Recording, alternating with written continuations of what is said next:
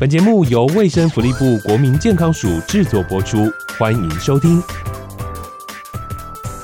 妈妈感冒哦，哇，我们清胃汤要嘘寒问暖。哎，妈妈有一天忘记事情而失智了。哎，你怎么不能像对待她感冒的时候就去对待她呢？是啊，你只是一直抱怨，一直说妈妈个性变了。嗯啊，就是人的心理会生病，脑部会生病，应该把她当做病人，用病人的这个样的一个规格呢去照顾她，去对待她。我是觉得是。失智者不会说的事，喝杯咖啡聊聊你该知道的事。大家好，我是 Peggy 欧怡君，今天邀请到电视制作人，也是知名的主持人沈玉林，玉林哥来到节目。哎，Peggy 好，听众朋友大家好，威廉神沈玉林，荒谬大师。哎，玉林哥，我们很少听到你谈到你的父亲哦。那你的父亲后来智力退化之后，听说连你也认不得了。哎，我我跟你讲，我不是少提到我父亲，这几年少提，因为我爸活到八十九岁那年就往生了嘛。嗯、其实之前在节目上我蛮聊到他，因为我爸。呃，很幽默，很健谈。我觉得我今天能够有一点小小的成就啊、呃，感谢我爸爸的遗传。其实我的讲话方式啊，我的行事风格真的比较不像像爸爸，比较真的比较像 像爸爸。那爸爸就是一个很幽默。然后我刚刚讲很健谈的一一个人，所以呃，当他那个智力慢慢退化的时候呢，其实呃我们一开始是不太能接受啦，嗯、因为老人家其实家里面如果有失智长辈的人都知道，那老人家呢，哎，本来很正常哦，然后一开始我们当小孩的不会察觉，然后渐渐渐渐的，嗯，怎么他看你的眼神有点陌生？啊，然后忽而认得，忽而忘记。嗯、我记得那一年正好是我跟我老婆结婚，然后六年后，嗯、然后生下一个女儿。是，那带着女儿回家，那期待中是因为那个长辈含饴弄孙啊，爸爸很开心。对对对，哎、嗯，爸爸看到那个表情，怎么，呃，在旁边看。只是好奇，可是就不像说，嗯，怎么 对孙女啊，不像一般爷爷会有的那一种啊，那种那种有陌生的感觉，就是，那那种那种感情，对，嗯嗯。可是很很很妙啊，那那那那听听妈妈讲说，爸爸最近呢就容易忘记事情啊，可能就是智力稍微有退化的状况，还不是很严重的情况。啊，他忽忽然十分钟、二十分钟过后又记得了，雨林啊。哎呀，你女儿这么可爱啊！然后那可能维持个十分钟，然后然后之后可能又又又又又不记得了。总之这个症状就是时好时坏，就对了。对对对，所以一一一下子心里面是不太能接受了。然后这个呃问题问问题当然会越来越来越越严重了。可是我就一直鼓励我们全家人，因为我是比较正面能量。嗯，我说爸爸这个就是返老还童。啊，你你把那个爸爸当成那个小孩小孩子，C 型人生，嗯，好，C 型人生就是活到生命的那个最最后的那个夕阳阶段的时候呢，又回到出生儿的阶段。你们你们用照顾小孩的这个方法去照顾爸爸，我跟你讲，你就一通百通。就全家人被我登高一呼，一番话呢 就感化了。从此以后，他们就不把照顾爸爸当做是一件很很辛苦、很累的事情。是，嗯，其实人人都是有机会会得到失智的哦，嗯，对不对？那对于失智症，玉林哥，你有多少认识嘞？呃，也是我爸爸的的关系了哈，我才慢慢稍微了解。以前我们小时候乡下啊，遇如果遇到这种问题，一律都说是什么还灯嘛，或者是说啊，那个老人哈，好像很喜欢。说人家八卦啦，啊，老人很会编故事啦，嗯、啊，尤其是我生长的那个乡下地方，啊，每天就是三五成群，啊，我我记得我印象中很深刻的故事，我们隔壁一个一个阿婆啊，已经连续跟我投诉五年了，说他儿子偷他钱。那第六年又跟我讲，我忍不住跟我妈说，哎、欸，那个阿婆都说他儿子偷他钱，你们邻居都没人要想办法解决。对啊。我妈妈说，他儿子二十年来都在美国。哦。那我举这个例子，就是说，那个那个呃，有有时候可能乡下的环境啊、哦，他的资讯的接受没那么多元。对。啊、哦，那他们容易沉浸在啊、呃、那个自己的一个世界里面。啊，那那我意思是说，如如果说他们就已经是这样的状况，那我们也就慢慢的要去啊，可能陪他们多聊天，然后让他去习惯啊他们这样的一种一种一一种文化了。是，哎、嗯欸，其实爸爸在失智之后，你怎么让爸爸知道他得了这个失智症呢？嗯，没呃，并并不会刻意去跟他讲。我、哦、我记得在失智之前哈，失智之前还有一段小插曲，我之前节目中讲过，嗯、其实还还还蛮经典的。爸爸先是。耳朵重听，嗯，好，耳朵听，不太清楚。那那妈妈就抱怨，哦，跟你爸讲话好累哦。对啊，那鬼吼鬼叫，跟他讲一听话，我喉咙都沙哑了。啊，那我们也觉得，哎呀，那爸爸怎么会会重听？那时候还没还没失智的状况。啊，就这样被我妈这样子讲了，好像半年的时间。有一天我又回家了，然后妈妈抱怨完爸爸那个都听不到他讲话的时候，妈妈出去买菜了，那我我就跟我爸讲，然后我跟我爸讲话已经习惯很大声了，爸，你等一下想要吃什么？爸爸说你那么大声干什么？我说嗯，啊你不是重听吗？什么我重听？我。只有在你妈面前重听，哦，故意的，好会演哦。对，但是但是我觉得啦，那也是我爸爸的幽默啦。啊，其实他真的真的就是耳朵听不太清楚。那那那好像在失智之前呢，那失智不会不会突然啊，不会从石头蹦出来。他就是一个渐进式的啊，比方说听力渐渐不好了啦，然后开始发现他活动力呢，因为他以前很喜欢运动啊，啊，每天那个起床呢就会去走一走啊，田里走来走去，慢慢慢慢喜喜欢躺在床床上了。哦，时间变多了。对，然后然后开始啊，他也是讲话啊，比方说他喜欢跟我们讲古嘛，啊，讲讲讲讲讲到关键人名的时候，关键的那个民国几年的时候，他忘记。好，他会很气，然后他说：“哎呀，那以前都记得这么，怎么现在都记不住了？记记不住。好，所以他有个渐进的过程。那所以这个时候，其实我们就稍稍要要要有所警觉了啦。”那就是老话一句，以前的事情都都都记得很清楚。嗯，哎，刚刚发生发生的事情他会忘记。对对对。那如果这个事情很频繁的时候呢，渐渐就要就要去去去注意一下，对对，去注意这个事情。那我也是因为这样子开始查资料啊，问医生啊，哦，渐渐稍微有一点了解了哈。嗯。那我几乎可以断定，因为医生也这么讲了哈，我爸的状况比较属于退化型的。哦。退化型的，就是因为他毕竟也活到八十九岁嘛。那我们人的那个手脚四肢都会退化的，何况是我们的脑细胞、脑神经。对，我真的觉得玉林跟你遗传到爸爸的幽默跟乐观呢。嗯，对。那可是，在爸爸在失智的这这段过程当中，对你的生活跟工作上，应该会有一些影响吧？对，因为尤尤其我那时候是担任这个制作人，而且是超级制作人。制作人跟超级制作人的差别就是节目的数量哦，同时是七个节目的 这个这个制作人。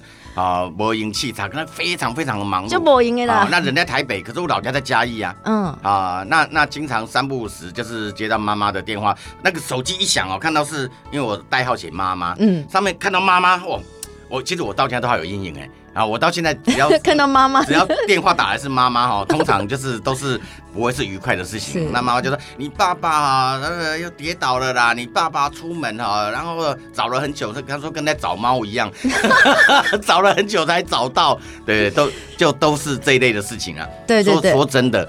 对于那个家庭的成员哈，都是一个啊很辛苦的事情。但是我我我就诚如我刚刚所说的，我就不断的给自己正面能量嘛。这个我们有一天也会老啊，好啊。那现在失智的风险高达，我看自己好像高达。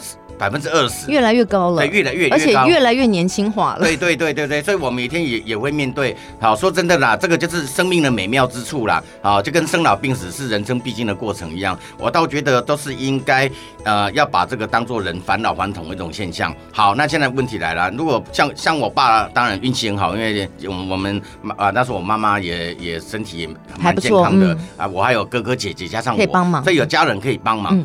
那有一种情况是说，因为现在少子化的状况，甚至有的人根本是无子化的一个状况。对。那如果没有家人帮忙的时候，这时候社会的资源跟政府的帮助很重要了。对，所以我常常都要提醒大家，不是我要拉保险，好，趁现在那个还有能力的时候，耳 聪目明的时候呢，啊，可能就是好买买一个长照险啊、失能险啊。有我要有有有一种人不婚族，他也不打算要要生小孩。那你如果面临到那一刻的时候呢，啊，依然还可以啊，那个有有人可以帮助他啊，然后在经济上的负担，如果因为你有保险的关系，可以减轻不少，不会不会那么那么吃力的。对，我这个我倒是蛮鼓励的。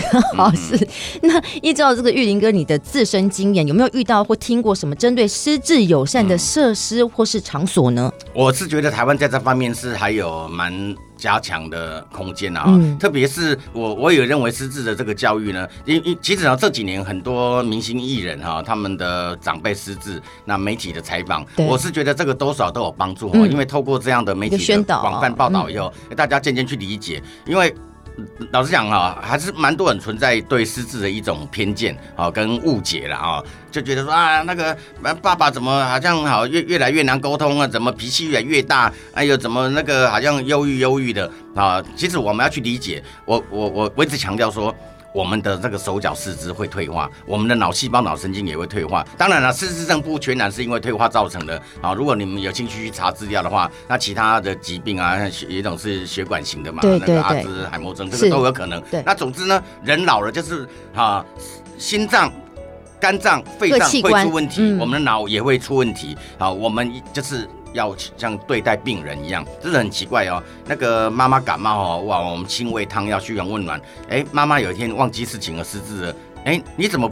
不能像对待他感冒的时候就去对待他呢？是啊，你只是一直抱怨，一直说妈妈个性变了，嗯啊、呃，就是人的心理会生病，脑部会生病，应该他把他当做病人啊，他就是病人，用病人的这样的一个规格呢去照顾他，去对待他，我是觉得是比较正面的心态。是，其实很多公众人物啊。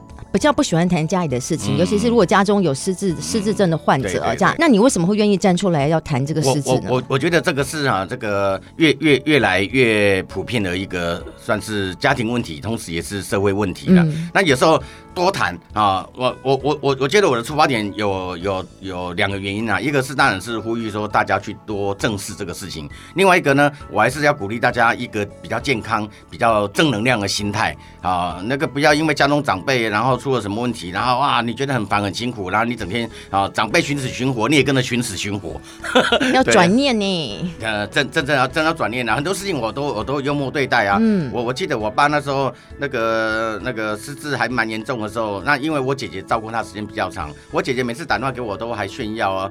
那个爸爸哈，现在只记得我了，你们都不记得了，可见哦，爸爸还是最疼我的 啊。然后说哦，是哦，是哦，好，好，好，我我我明天回去看爸爸，我就带着带带带着带着我老婆跟小姨回去看爸爸。嗯、是，哎、欸，我爸爸一开始看到我确实很陌生，然后我姐姐还在旁边笑，你看吧，爸爸就是就是不记得你了吧？结果讲完不到五分钟，我爸爸一直盯着我姐姐哦。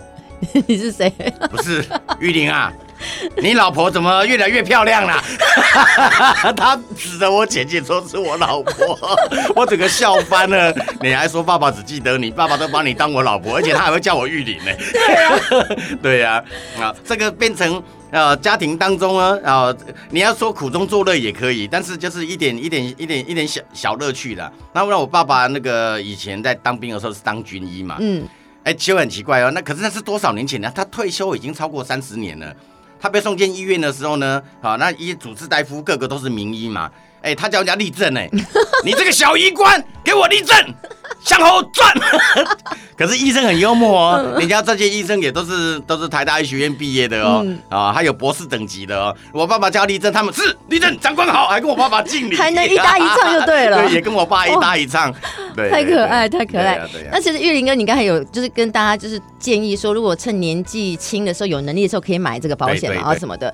那除了这个保险之外，你自己对这个失智症，你有没有先预防的一些？功课啊，譬如说对你的自身健康状况，嗯、你有没有做一些预防？我我我觉得是这样的啊。现在在医学的研究上面，我认为对失智还不是了解的相当透彻啦。它的成因、它的机转哈，我认为现在都还处于相当模糊的一个阶段哈。那市面上偏方很多啊。啊，像前几年不是大家一直在炒作银杏吗？嗯啊，吃了呃吃了半天，那吃吃完的结果就是老人家说，哎、欸、哎、欸，我银杏放哪里？他吃了银杏还要问我银杏放哪里？对，所以所以所以很多很多。很多偏方啊，譬如说鼓励老人家多多打麻将，对不对？哦，动脑。好，那我我是认为这样啦哈，但我我我虽然我不是我不是所谓的流行病学家啦哈，对啊，但是可是我我粗浅的人生经验哈，因为我我说过我们乡下我们乡下那个社区，我我从小到大，我每年回去呢，人人口变少啊，现在就稀稀落落啊，人越来越少。那那我当然我去做这个最直接的田野调查，我我深深的发觉哈，人呢要活就要动。很多老人家那个失智比率高，但我现在强调这不是医医学的文献报告，这是我自己根据自身的经验。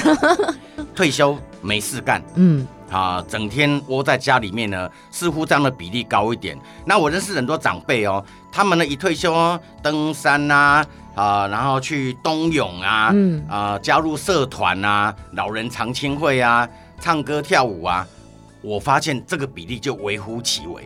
啊，所以这个这个故事告诉我们啊，就是说在医学还不是很明了其中的原因的情况之下，但是至少我们以几率来讲，好像比较活泼的啊，比较爱出外走走的啊，加入社团的啊，好，我觉得这样的比例好像就降低很多。那这个当然你要要去解释，当然也解释得通啦，就跟打麻将的原理嘛，说打麻将可以预防失智嘛，因为脑子在动嘛，是啊，人就是用尽。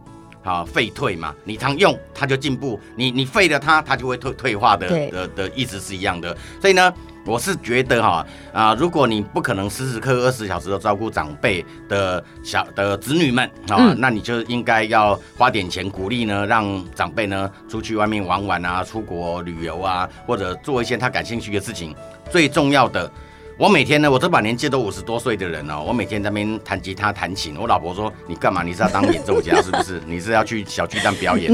我说：“我跟我老，因为我老婆叫我十七岁。”你要我跟我老婆讲说，我跟你讲，这是一件很严肃的话题。你要在你年轻的时候培养兴趣，对，培养兴趣要干嘛？啊，你你你总比你年老没事干好。对啊，你你年老的时候，你你如果又没兴趣，又没朋友，现在还没报纸可以看呢，因为现在大家都看手机，对，看手机 看网络啊，你也不看不爱看武侠小说，你也不爱看漫威电影，你什么兴趣都没有的话呢？那我跟你保证，那个失智一定会找上你，因为你就变成无所事事嘛。